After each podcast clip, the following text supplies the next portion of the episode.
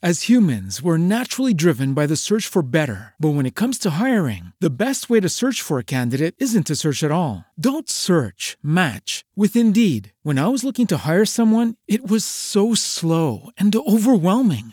I wish I had used Indeed. If you need to hire, you need Indeed. Indeed is your matching and hiring platform with over 350 million global monthly visitors, according to Indeed data, and a matching engine that helps you find quality candidates fast. Ditch the busy work. Use Indeed for scheduling, screening, and messaging so you can connect with candidates faster. And Indeed doesn't just help you hire faster. 93% of employers agree Indeed delivers the highest quality matches compared to other job sites, according to a recent Indeed survey. And listeners of this show will get a $75 sponsored job credit to get your jobs more visibility at Indeed.com slash podcast. That's Indeed.com slash podcast. Terms and conditions apply.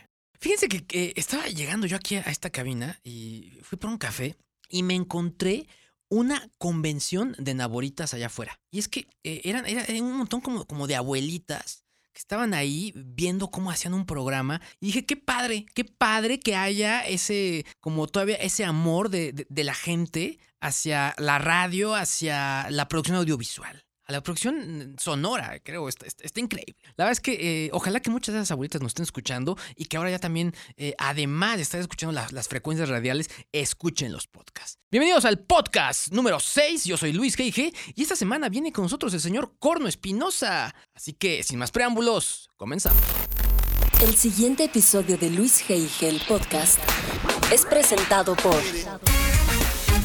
Luis G.I.G. Networks Cultura Digital.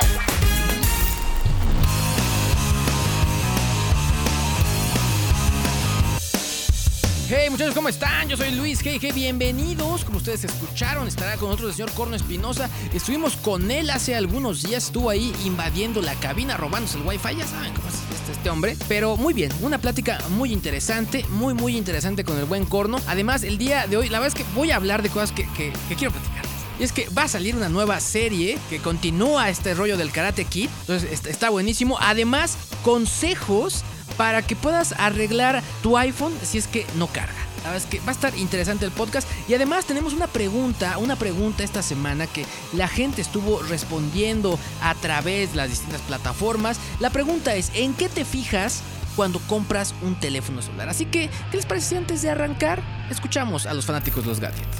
Escuchas Luis G.I.G. podcast. Buenas tardes, Luis G.I.G. Habla Bernardo García. Fíjate que cuando compro un celular, lo primero que me fijo es en la cámara, la velocidad de respuesta y la capacidad. En lo primero que me fijo es que tenga buena cámara, que sea de un tamaño bueno, porque siento que por decir los iPhone Plus tienen un tamaño muy enorme y la verdad no me acomodaría. Luis G.I.G. Oigan, pues ya arrancando de lleno, pues para todos aquellos que crecimos ahí en la década de los 80, pues seguramente ubicamos toda esta serie de El Karate Kid.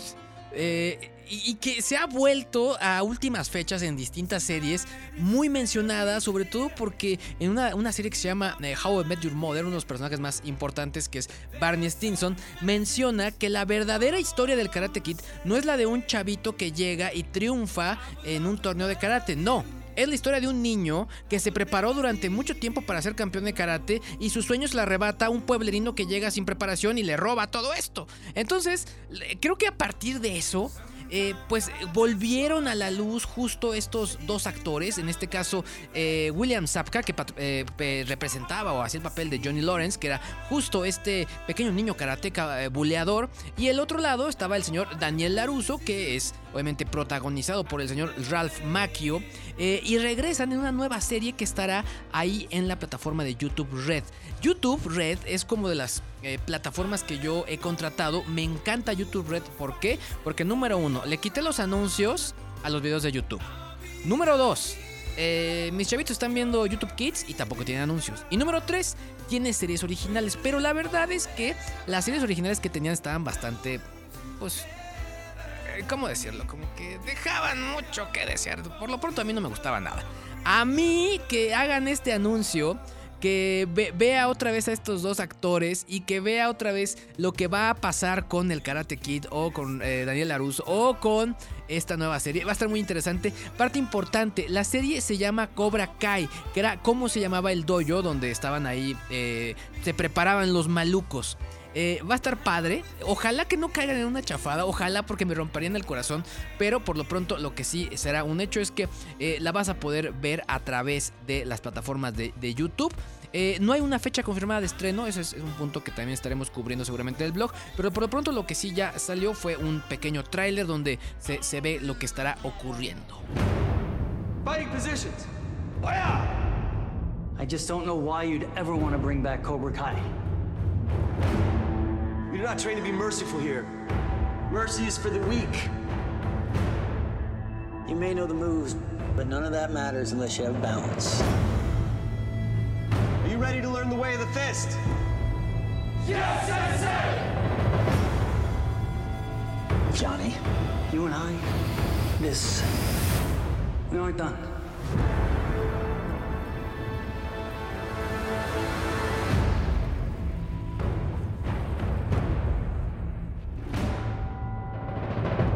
Luis G.I.G. El podcast. Oigan, y seguimos con la pregunta del día de hoy. La pregunta del día de hoy es ¿en qué te fijas cuando compras un teléfono celular? Así que escuchemos más a los fanáticos de los gatos. Sarina Ortiz. Yo lo que me fijo para comprar un celular de entrada es la cámara porque me gusta mucho tomar fotos. La duración de la batería. Se pueda sincronizar con relojes, que tenga el cargador a lo mejor que es inalámbrico por así decirlo, del celular, que nada más lo pongo en la base y se va cargando. Eso a mí me fascinó. Escuchas. Luis G.I.G. El podcast.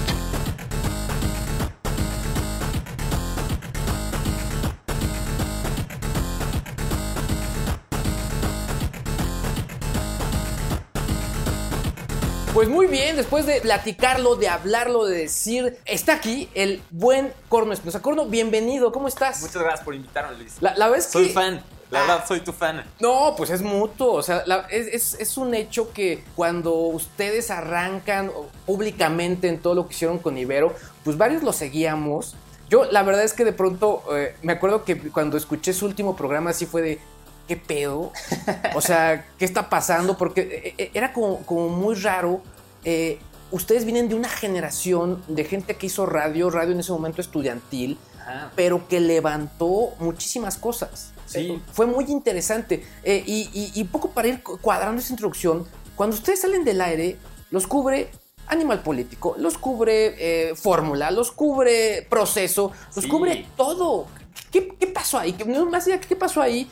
¿Qué pasó en su vida? O sea, ¿qué, qué, cómo fue todo ese proceso, esa gestación, Corno? Ah, pues sí, fue uno de los momentos más difíciles de mi vida, sin duda, ¿sabes? O sea, como despedirme de esa manera de un lugar que me había dado prácticamente todo, ¿no? Por algunas cuantas personas que pues, simplemente nos estaban tratando de meter el pie o nos metieron el pie. Y yo no esperaba una reacción de esa manera. Eh, lo que yo escribí, lo que dijo Leo y demás, fueron cosas como que le llegaron mucho a la gente y como que sí tocó fibras sensibles en las personas que nos estaban escuchando de repente salimos de cabina y empiezan las llamadas, ¿no? Y como decías, todos los medios, algunos nos están hablando de censura, etcétera. Pero, pero sí, fue un momento súper difícil. Pero afortunadamente, pues como que todo se acomodó, ¿no?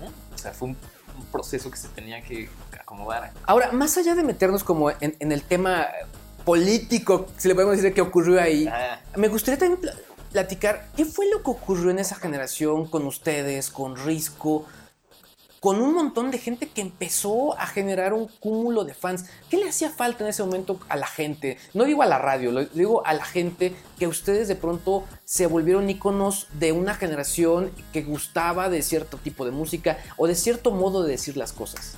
Pues yo creo que eh, primero que nada éramos amigos todos, ¿no? En 90.9 pues eh, era raro que alguien se peleara con otra persona, entonces todos eh, nos juntábamos a escribir ya sea una campaña o escribir una idea y demás.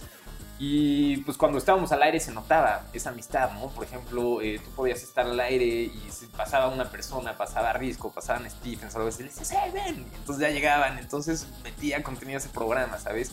La gente notaba pues, que realmente sí éramos amigos en 90.9, estaba el Borla como gerente de, de Ibero, entonces también con él tenemos una relación muy, muy buena. Y se notaba, era como de, ah, pues vamos a escuchar a estos güeyes que son amigos. Y pues que de cierta manera yo también me siento ya parte de esa amistad, ¿no? Claro. Muchos radioescuchas me, me- me dijeron eso. Entonces eh, creo que lo de 99 fue una eh, reacción totalmente de amistad a algo que ya no se escuchaba en, en- en las estaciones de grandes grupos radiofónicos. O sea, se escuchaba más, pues, más real, más natural, sí, más... totalmente, totalmente. Digo, aquí estabas en radio universitaria, entonces eh, habían unas personas que iban a su clase, después iban a la, a la- a la radio, a la estación, y entonces ya tenían, a llegaron a contar su historia y demás. Y pues en los grandes grupos radiofónicos vas a tu programa y sales, la- haces el programa y, y te vas, ya sabes. Claro. No hay como esa colaboración en equipo. Entonces, creo que eso fue lo que hizo que 99 creciera y bueno, con un discurso y con, una, con, un, est- con- con un género musical que pues, también agradaba mucho a las personas que nos escuchaban de esa edad. Ahora, algo que, que- justo lo pensaba. eh, al final, ¿tú qué edad tienes, Corona? A ver, Yo tengo 32 años. tienes 32, Sí. mira, nos llevamos muy poco, la verdad. Sí. Pero, ah, pero ah, algo que, que- que se me hace muy interesante es que generacionalmente, eh, quizá ustedes sí crecieron con radio, pero más bien por generación, pues les tocaba otro tipo de formato. Les tocaba YouTube, les tocaba Twitter, les tocaba eh, Vine, les tocaba etcétera, ¿no? ¿Por qué, le- por qué radio? O sea, ¿qué, hubo en, ese momento para decir, queremos ser radio? Eh, pues por ejemplo, en mi caso, la primera, eh, bueno, yo desde que era chiquito, mi mamá escuchaba radio cuando iba en el coche y más, entonces eso me llamaba muchísimo la atención, ¿no? Mi mamá escuchaba Gutiérrez Vigo, por ejemplo, escuchaba WFM, luego también llegó Radioactivo, y, y no es como que a mi mamá le gustara este tipo de música, sino que le gustaba el contenido que ofrecían los locutores, entonces desde chiquito empecé a, a procesar eso en mi cerebro. El día que dije tengo que dedicarme a esto fue cuando vi la película de Private Parts de Howard Stern Ok. que vi eso y dije, puta, esto se ve más divertido, que no tengo que hacer eso en mi vida, pero yo soy una persona muy, muy tímida, ¿sabes? O sea, no sé, tal vez el micrófono me ha abierto eh, esto de estar socializando y demás, pero eh, yo soy una persona muy tímida y soy un poco desconfiado y demás, entonces, este, pues cuando llego a radio, a mí me encantaba el audio y pues yo diseño audio. Y Borla fue el que me dijo, güey, debería salir al aire nunca voy a salir al aire, ya sabes. Entonces un día me dieron la oportunidad de presentar canciones en un programa que era como de noticias, ya me gustó. Y me quedé ahí. Una vez que pruebas el micrófono ya no, No hay quieres- vuelta atrás. No quieres dejarlo, exactamente.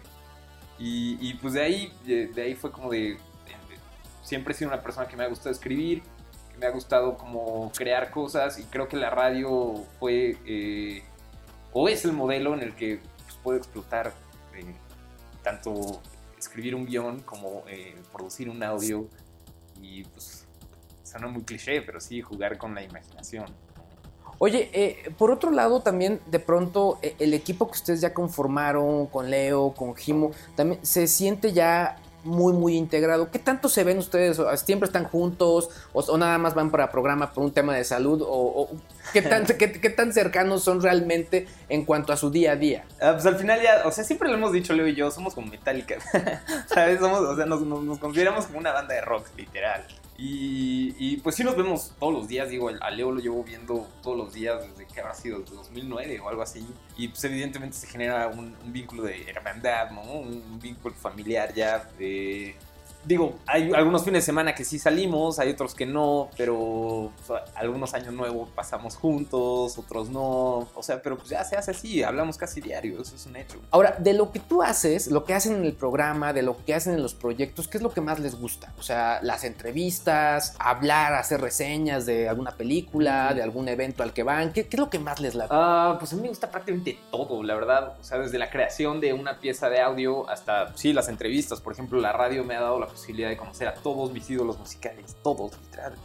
Eh, entonces, eso, eh, ese tipo de momentos, ¿no? En el que te dicen, güey, vas a entrevistar a esta persona que llevas escuchando desde que tenías 12 años, dices, ¿Quién fue tu primer entrevistado? Así que dijiste, no "Mm". mames, Fue Brandon Boyd de Incubus. órale. Ajá, eh, estaba este festival que se llama Motorrocker, ¿te acuerdas? Claro. Creo que fue la primera edición donde estuvieron los Killers y estuvo Incubus y demás.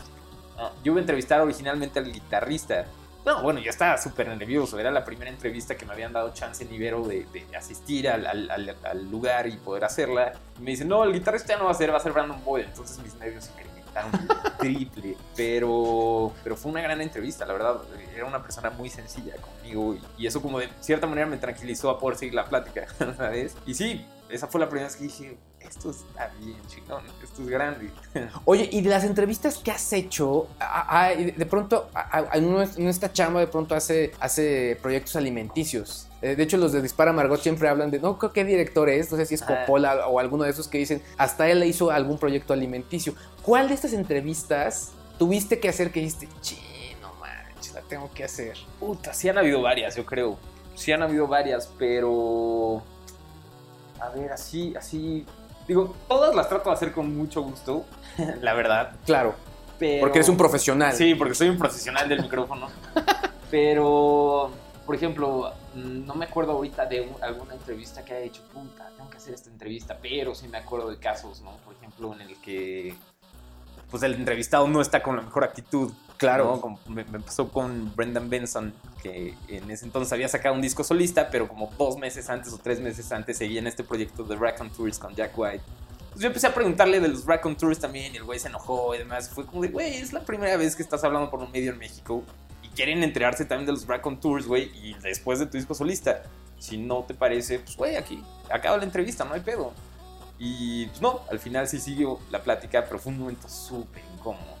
¿Sabes? Súper incómodo porque, porque pues, le estaba preguntando cosas. Digo, igual y también fue mi error, ¿no? Llegar a preguntarle directamente de ese proyecto, pero pues, era un proyecto que en ese entonces, que habrá sido 2008, 2009, está sonando muy fuerte. Y, y, pues sí, fue, fue incómodo. Entonces me acuerdo perfecto de esa vez que sí. Algo que, que- que de pronto, eh, siguiendo tu cuenta de Twitter, donde tienes poco más de medio millón de, de- de gente que te sigue, seguido usas la frase de por favor internet no te mueras o ese tipo de cosas. Veo que eres un coleccionista de memes y de Sí. pronto de ese tipo de, de- de rollos, ¿no? También te late esa onda. Es, es que, ¿sabes qué? Eh, Internet es una caja de ideas, de creatividad que a mí me encanta. Y me hubiera encantado crecer con Internet, ¿sabes? Bueno, crecimos con Internet, sí, porque sí, estaba bueno, en secundaria cuando llegó como todo esto Internet y demás. Solo lo utilizaba para pornografía, la verdad. Pero, pero, pero no sé, ahorita estas nuevas generaciones que están creciendo con este humor tan fino, ¿no? Como de los memes y demás, y que un simple detalle pueda contar toda una historia a través de una imagen, puta, eso se me hace sorprendente. Eh, y, y sí, espero As humans, we're naturally driven by the search for better. But when it comes to hiring, the best way to search for a candidate isn't to search at all. Don't search, match with Indeed. When I was looking to hire someone, it was so slow and overwhelming. I wish I had used Indeed. If you need to hire, you need Indeed. Indeed is your matching and hiring platform with over 350 million global monthly visitors, according to Indeed data, and a matching engine that helps you find quality candidates fast. Ditch the busy work. Use Indeed for scheduling, screening, and messaging so you can connect with candidates faster. And Indeed doesn't just help you hire faster. 93% of employers agree Indeed delivers the highest quality matches compared to other job sites, according to a recent Indeed survey. And listeners of this show will get a $75 sponsored job credit to get your jobs more visibility at Indeed.com slash podcast. That's Indeed.com slash podcast. Terms and conditions apply. With Lucky Land slots, you can get lucky just about anywhere. Dearly beloved, we are gathered here today to. Has anyone seen the bride and groom? Sorry, sorry, we're here. We were getting lucky in the limo and we lost track of time. No, Lucky Land Casino, with cash prizes that add up quicker than a guest registry. In that case, I pronounce you lucky. Play for free at LuckyLandSlots.com. Daily bonuses are waiting. No purchase necessary. Void where prohibited by law. 18 plus. Terms and conditions apply. See website for details. que nunca se muere el internet y, y- y no sé, esa manera tan fina de tocar un tema puta, me encanta y creo que solo lo da internet y creo que las nuevas generaciones van a venir con un sentido del humor tan fino que vamos a ver cosas impresionantes en los medios tradicionales y en digital también. Oye, y haciendo eh, alusión a nuestro sacrosanto, elegante y, y de pronto con fotos eh, muy instagrameras, presidente de la República, Enrique Peña Nieto, ¿cuáles podrías decirme que son los tres discos que marcaron tu vida? Uf, tres discos que han marcado mi vida. Han sido, han sido eh, varios discos. Definitivamente, yo creo que uno fue el Antichrist Superstar de Marilyn Manson. Cuando yo estaba en primaria, yo estaba en una, escu- en una escuela eh, de legionarios de Cristo. ¿En serio? Ajá, en primaria. ¡Guau! Sí, no, no sé por qué mis papás les dio por meterme en una escuela. Yo estuve en una apostólica en León con los legionarios, entonces sé de lo que hablas. Gracias a ellos odio la religión. Pero alguna vez, eh, pues sí, me compré este disco de Marilyn Manson, el Antichrist Superstar. Y tenía amigos con los que escuchaba ya este tipo de música. Y me lo llevé un día a la escuela. Y unas personas así Y era como, este güey es anticristo. Y no. Total, eh, llegó eh, ese chisme a oídos de, de, de los maestros, creo que sí, le hablaron a mis papás y me suspendieron unos cuantos días, me quitaron el disco. Bueno, esos tipos me quitaron el disco, no mis papás. Entonces desde ahí fue como de, güey, no tiene absolutamente nada que ver. Entonces en- el Antichrist Superstar lo recuerdo con mucho cariño. Eh, recuerdo Life is Peachy de Korn, que fue como el primer disco que de una de mis bandas favoritas que escuché y dije, puta, esto me cambió cabrón, ¿sabes? Como la canción de Adidas y todo eso. Y posiblemente el 10,000 Days de Tool también me encanta ese disco. Es como un disco muy profundo, con unas letras muy profundas que Maynard habla mucho así sobre su madre y demás. Y bueno, yo perdí a mi mamá cuando tenía 18 años, entonces Mm. me identifico muchísimo con ese disco. Claro. Muchísimo. Oye, eh, ¿qué opinas justo de este revival como de los podcasts? O sea, los podcasts siempre han estado ahí, pero Mm. hubo, han tenido altos y bajos. Yo recuerdo haber escrito sobre podcast quizás hace 8, 10 años en, en- en expansión, pero creo que ahora, justo gracias a que tenemos redes un poco más rápidas, datos ilimitados, etcétera, creo que la gente está escuchando cada vez más podcasts. ¿Qué opinas de, de- de- del podcast como formato? Ustedes en su momento estuvieron haciendo podcast de manera formal con Dixo. Sí, etcétera. ¿Cómo ves ahora ese formato? Ah, pues eh, me parece un formato muy digerible, la verdad. eh, y es eh, contenido que lo puedes tener a la mano en el momento en el que tú quieras. Y pues eh, creo que hay que estar explotando este formato porque definitivamente puede llegar a darte varias sorpresas, ¿no? Eh, por ejemplo, eso de que pues, ya solamente puedes escuchar radio a través de medios tradicionales, pues eso ya es mentira, ¿no? Ya todo lo escuchas a través del podcast también. Eh, no sé qué tanta publicidad se le ha dado al podcast y no sé qué tanto interés tenga la gente en clavarse en los temas de podcasts, pero estoy seguro que va a llegar, ¿sabes? O sea, en Estados Unidos ya es, bueno, ha sido un madrazo desde hace varios años, ¿no? Y yo creo que aquí todavía no explota eso, pero en cuanto haga, en cuanto explote, va a ser increíble. Yo creo- tener toda esta variedad de contenidos. Yo creo que ahora eh, justo el podcast viene muy fuerte, justo porque la gente los puede escuchar ya sea por YouTube, ya sea Exacto. por eh, iTunes, ya sea por Spotify. Y de, y de pronto el tema de la inmediatez que un poco nos estuvo, nos heredó Netflix, como que la gente entendió ya el concepto por fin de la inmediatez y el de bajo demanda. Es decir, quiero escuchar a tal locutor que soy fan, o sea, Gutiérrez Vivó, Fernanda Tapia o quien me digas, pero cuando yo quiero, cuando me estoy bañando, ¿no? Entonces, como que la gente ya, gracias a Netflix, como que de pronto también entendieron eso. Eh, hay otra cosa que te quiero preguntar. ¿qué, qué- cu- cuál fue tu feeling? O sea, ¿qué, qué dijiste cuando tuviste enfrente a Jonathan Davis? Ah. Porque obviamente Korn no es por Korn. Sí. Entonces, Sí, eh, tenía, tenía ese apodo desde los 11 años. ¿qué, qué- qué pasó? O sea, cuando viste, ¿qué dijiste? ¡Ah! no más. Sí, no, pues. es- Y es lo que hago como con todos mis ídolos. Y, y seguramente no es la primera vez que le han dicho esto, pero siempre es como de gracias, ¿sabes? O sea, en un momento muy difícil de mi vida, de alguna manera tus letras y tus canciones me ayudaron. Eh, y sí, siempre les agradezco eso y, y- te pones nervioso, ya sabes. Ese nervio, ese nervio padre. Eh, por ejemplo, he estado también enfrente de, de, de Maynard James Keenan de Tool, que- quien también eh, me, me ha inspirado para hacer muchas cosas, enfrente de James Hetfield, no sé. Entonces, no me queda nada más que agradecer y pues tratar de hacer una gran entrevista. Digo, cuando estábamos en Exa y fue Jonathan Davis a la cabina, nos dijo al aire, generalmente no me la paso bien en estas entrevistas, pero hoy me la estoy pasando muy bien porque le estábamos poniendo música banda, porque estamos hablando de los Tigres del Norte y Jonathan Davis le gustaba todo eso y demás. Entonces, sabes que uno de tus ídolos te diga, hoy me la estoy pasando muy, muy bien en tu trabajo, fue para mí algo que me marcó y dijo, algo estamos haciendo bien. ¿Sabes? Jonathan Davis odia hacer esto y, Y se la está pasando y se padre. le está pasando chingón, sí. Algo estamos haciendo bien. Oye, aquí es de, de- Básicamente aquí hablamos muchísimo de gadgets, de ese tipo de cosas. ¿Cuáles crees que, que podrían ser tus gadgets así que te marcaron la vida? O sea, el, el- el gadget que dices, híjole, ¿cómo me acuerdo de este? Y, y- y está padrísimo. Mm, pues el celular de la vigorita. El, un, Nokia, seguramente. Creo que sí. Ah, De mira. la vigorita me la pasaba jugando vigorita todo el tiempo. El Walkman, me acuerdo perfectamente. Oh. Digo, yo era chiquito todavía, pero el hecho de traer este Walkman amarillo y poder estar escuchando MC Hammer todo el tiempo, ya sabes, Can't Touch This, ese, ese gadget también me había encantado. Bueno, luego salió el Discman, ¿no? Entonces Claro. ahí tu estuche como con 10 discos y cambio, o sea, toda esa cosa, todas esas cosas me, me- me encantaban. Todo lo que tenía que ver con música. Uno de los primeras, de los primeros gadgets que compré con mi primer sueldo fue un iPod Shuffle. Ah, Que era como un USB. Claro. ¿Sabes? Que costaba como 1500 pesos o 2000 pesos. Pero era como de neta, puedo meterle 150 canciones a esto. Entonces, sí, mi primer sueldo fue para eso. Entonces, eh, sí, yo creo que todo lo que tenga que ver con música y, y portabilidad, eso era lo que me llamaba muchísimo la atención. Tenemos un tag aquí, eh, que le hemos denominado el tag de los gadgets, que está dividido en preguntas básicas, intermedias y épicas. Ok. Eh, Puedo hacer la consideración contigo y, y- y no, Luis, épico mejor no, nada más me quedo en intermedio o me quedo en básico. ¿Qué, qué tan nerd, geek, gadgetero te consideras, Corno? Ah, pues sí, soy una persona medio curiosa, entonces yo creo que sí me considero nerd. Venga, tenemos 50 preguntas, te voy a hacer nada más 5, entonces tú dime un número. Ok. El del 1 al 50. Tres. 3, venga, vamos. Dime tus tres aplicaciones favoritas. Mm, pues yo creo que eh, sería WhatsApp. WhatsApp puede ser como Entra, sí, claro. La uso muchísimo.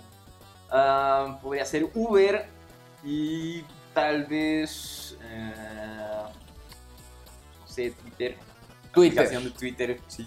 Está bien, está bien, está bien. Digo, tal vez no son aplicaciones tal cual, pero. Pero tú las tienes ahí como en Sí, tus yo favoritos. las tengo ahí como mis favoritas, son las que más uso. Buenísimo. Siguiente número.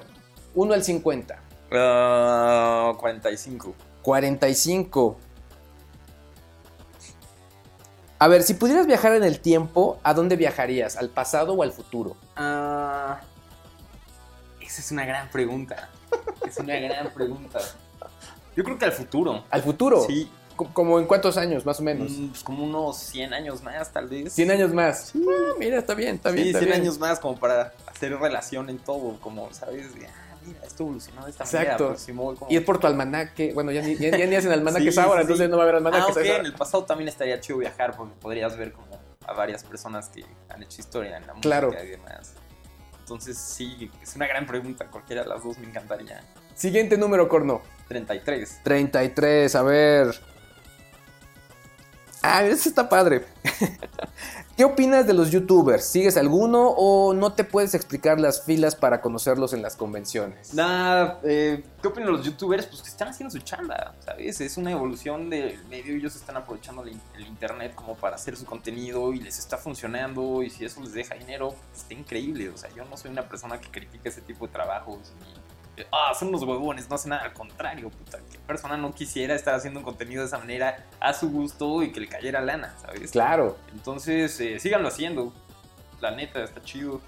Y youtuber que sigo, eh, sigo a PewDiePie. Ah, mira. Sí, soy muy fan de los videojuegos. y- Oh. Y ese güey me, me gusta, eh, bueno, toda la nar- narrativa que hace mientras está jugando, ¿sabes? Cuando no puedo pasar un nivel o algo así, le pongo y ya, entonces veo que ya veo cómo pasarlo. Pero sí, PewDiePie me gusta. Nos quedan dos números más. ¿Qué otro número eliges? Ok, elijo 53. Ah, no. Hasta el uno cin- uno al ok, 50. 23. 23. Si tuvieras que quedarte con una sola red social, ¿cuál sería y por qué? Mm, Twitter. Twitter. Sí, definitivamente. Me gusta el debate que se hace en esa plataforma, me gusta el inmediatez de la información, eh, si tú ves los trending topics. A pesar de que en México ya no se use tanto Twitter o la gente no esté tan metida en Twitter, te sigues enterando de absolutamente todo. Entonces, sí, sin duda me quedaría con Twitter. Y el humor es como más fino, según yo, ¿sabes? Sí, me quedo con Twitter. Muy bien. Última pregunta, último número. Ah, 13. 13. A ver, vamos a ver qué tenemos por acá. ya me, me- me contaste, pero a ver. A ver. ¿Cuál fue la primera página que navegaste en internet? Ah, fue, fue- fue un sitio porno, seguramente. sí, un sitio porno. Me acuerdo cuando me llegó, ya tenemos internet. Justo ese día me hice enfermo, me hice el enfermo, no fui a la escuela y estuve viendo pornografía prácticamente todo el día. Tenía como 12 o 13 años. y- Muy bien, y muy sí, bien. Fue algo así. Corno, la gente que quiera seguirlos, que quiera, eh, seguramente vendrán más proyectos con ustedes. eh, eh, Eso está, está padrísimo. ¿Dónde puedes tener, tener más contacto y saber lo último que vendrá de ustedes? Eh, pues estamos muy activos en nuestras cuentas de Twitter. Yo soy arroba corno, K-K-O-R-N-O. Eh, Leo es arroba radiogen. Y Jimo es arroba. Eh, tenemos un programa de radio que se llama Triste Turno. Lo siguen a del hashtag Triste Turno. Y salimos de lunes a viernes en MBS 102.5. Ahí está el Triste Turno. A las 9 de la noche. Pues muy bien, Corno, pues muchas gracias, muchas, muchas gracias. Esta es tu casa. Muchas gracias. a Y, ti, Luis. y- y ojalá que no sea la, la- la- la primera y, y la única, sino que sean muchas colaboraciones Sí, acá. no, van a ser varias colaboraciones, ya verás. Muy bien, pues, eh, ahí lo tienen, el señor Corno aquí en el podcast. Escuchas Luis G.I.G. El podcast. La verdad es que a últimas fechas, pues sí, o sea, mucha gente se ha quejado del, del iPhone. Que si no carga, que si se desconecta del Wi-Fi, que si se traba, que si se les cayó al excusado. Bueno, eso no es culpa del, del- del equipo. Pero bueno, lo que sí es que una de las quejas más recurrentes es que de pronto no, cae- no carga bien, ya sea tu iPhone, tu iPad, etcétera, etcétera, etcétera. Así que el día de hoy la recomendación es justo eso, cómo hacerle para corregir este problema. Hay varios, va- varios consejos, vamos a tratar de, de desmenuzarlos. Esta eh, información fue eh, consagrada en el blog de Luis G.I.G. por el señor Ángel Sosa, mejor conocido como Escualo. Y creo que el primer paso y el más importante, así lo apunta él, es asegurarse que el cargador funcione. Sí, sí, sí, e- es muy obvio, o sea, no me abuchen, yo soy únicamente el mensajero. Pero la verdad es que puede pasar, o sea, debes eh, asegurarte que puedes cargar tu dispositivo con el cable y el adaptador USB. O sea, que sí, que, que eso es- que no es el error, eh, eso. Eh, conecta el cable de carga a un adaptador de pared, de pared perdón, USB y a continuación enchufa este adaptador a la... Pon el cable, el adaptador, conéctalo. También comprueba si funciona o no conectándolo a la computadora. Es decir, en lugar de cargar, en lugar de cargar, de poner a cargar con el cable y en el enchufe a la electricidad, lo conectas a la computadora y ves si está cargando. Eh, y también es importante que descargues todas las opciones antes de decir si hay un problema más grave, si hay que llevarlo realmente a servicio. Podría ser que, que el cable esté trozado por dentro y que no sea visualmente, o sea, que no, que no lo cheques bien. O sea, entonces eh, hay que tener cuidado con eso. Paso número 2. Si el dispositivo se carga lentamente o no se carga, hay que probar eso, buen detalle. Eh, ¿Qué hacemos? Número uno, comprueba si el cable de carga y el adaptador USB presentan indicios de daño, como podrían ser roturas o puntas dobladas. Apple recomienda que no uses accesorios dañados. Y Apple también recomienda que compres esos accesorios que son carísimos. Número 2. Checa que las conexiones entre el cable de carga, el adaptador de pared USB y el tomacorriente de pared estén firmes. O sea, podría ser que estén flojos y que de pronto pues no terminen de, cargar- bien. Número 3. Quita la suciedad que haya en el puerto de carga en la parte inferior de tu teléfono. Y a continuación conecta con firmeza el cable de carga al dispositivo. Podría ser que, que esté ahí como algo flojo. Si el puerto de carga está dañado, es probable que el dispositivo, pues bueno, ahora sí necesite una reparación. Finalmente, el paso número 3. Si aparece una alerta en la que se indica que el accesorio no es compatible o no está certificado, ¿qué hacemos? Bueno, lo mismo. O sea, porque tú puedes decir, oye, pero si es mi, mi cargador original y me están diciendo que no es compatible, ¿qué pasó? Bueno, pueden pasar muchas cosas. Uno, quita la suciedad que haya en el puerto de carga. O sea, ya sabes, si le cayó mole, si le cayó, este, no sé, ya sabes, o sea, caramelo de las palomitas, o sea, todo eso, sí, con un, eh, un palillo, algo por el estilo, porque puede estar ahí, o sea, a cañón. Después, reinicia tu teléfono iOS. 3.